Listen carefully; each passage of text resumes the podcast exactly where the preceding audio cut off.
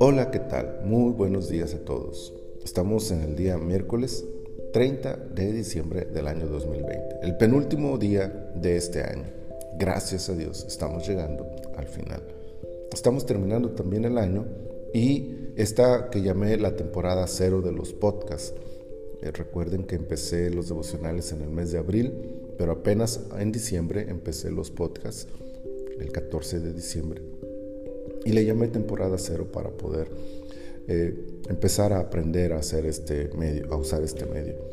Pero eh, ya está el proyecto para el nuevo año, en el que a partir del primero de enero empezaremos la temporada 1 y esa temporada 1 empezará con el libro de Génesis.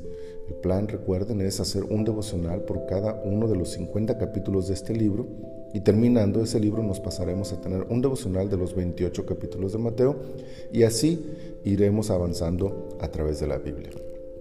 Les invito a seguir compartiendo estos devocionales y podcasts para poder llegar a más personas. Muy bien. El pasaje para esta mañana se encuentra en Proverbios 15:22 que dice, los pensamientos son frustrados donde no hay consejo, mas en la multitud de consejeros se afirman. La expresión los pensamientos tiene la idea de los planes, proyectos o propósitos.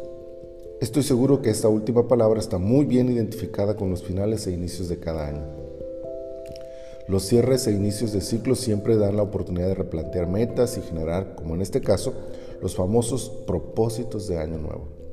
Pues bien, habrá quien esté a favor y otros en contra de hacer esta clase de planes, pero la Biblia, al contextualizar este versículo, nos da una postura que va por encima de si es bueno o no hacer estos propósitos de fin de año y nos dice que, hablando de los pensamientos, son frustrados o más bien se afirman. En otras palabras, sin importar el momento o circunstancias de nuestros propósitos, estos tienen dos posibles destinos. Ser frustrados significa que no se lleven a cabo, que no se alcanza la meta. La frase lleva a pensar en la sensación de fracaso, de tristeza, lamento y hasta vergüenza por no haber logrado la meta. Por otro lado, la frase se afirman da la idea de solidez, de permanencia, de arraigo.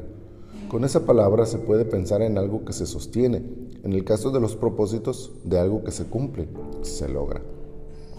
Pero lo más sorprendente de este versículo no está en el destino de los planes, sino en lo que marcará la diferencia entre uno y otro fin. La ausencia total contra la abundancia de consejo. En el primer caso directamente afirma la Biblia, donde no hay consejo. Los planes sin reflexión, sin una mirada externa.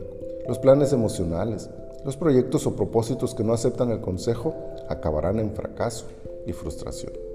En cambio, los planes donde no solo uno, sino muchos consejos se hagan presentes, tienen la posibilidad de ser reenfocados, mejorados, pulidos, ajustados y sobre todo seguidos, evaluados, supervisados, por lo que les dará estabilidad, continuidad, firmeza, logrando así un alto porcentaje de probabilidad para que estos puedan alcanzar las metas trazadas. Ahí está la clave entonces que al hacer la lista de propósitos de fin de año para el nuevo 2021 podamos, podamos aprender a pedir consejo, orientación y apoyo para lograr las metas. Que el mayor consejo lo encontremos en la intimidad de la dirección del Espíritu de Dios y en el estudio de la bendita palabra, que es luz para guiar nuestro camino y la mejor consejera. Que todos los planes que hoy hacemos se afirmen y se vuelvan realidad bajo la poderosa mano de Dios como nuestro principal consejero, a quien haremos bien en oír y obedecer en cada proyecto que nos tracemos para el siguiente año.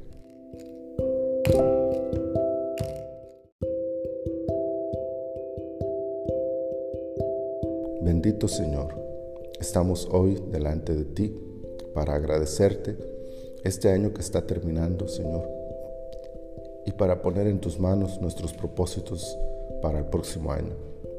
Queremos pedir tu dirección y tu sabiduría para que en todo te glorifiques tú en medio de nosotros, Señor, y nos permitas alcanzar todas las metas que nos propongamos, pero siempre bajo tu dirección, bajo tu consejo y tu sabiduría. Señor, glorifícate en nuestras vidas y permítenos, Señor, que en todo lo que nosotros planeemos para el próximo año, siempre te incluyamos a ti como nuestro principal consejero. Gracias te damos, Señor. En el nombre de Jesús. Amén. Les agradezco sus oraciones a mi favor. Como pueden quizá percibir, mi voz todavía está un poco afectada y tengo algunos problemas eh, en mi garganta, pero confiamos en el Señor que Él nos estará llevando adelante. Mi Señor les bendiga y les conceda un día lleno de su gracia y de su favor.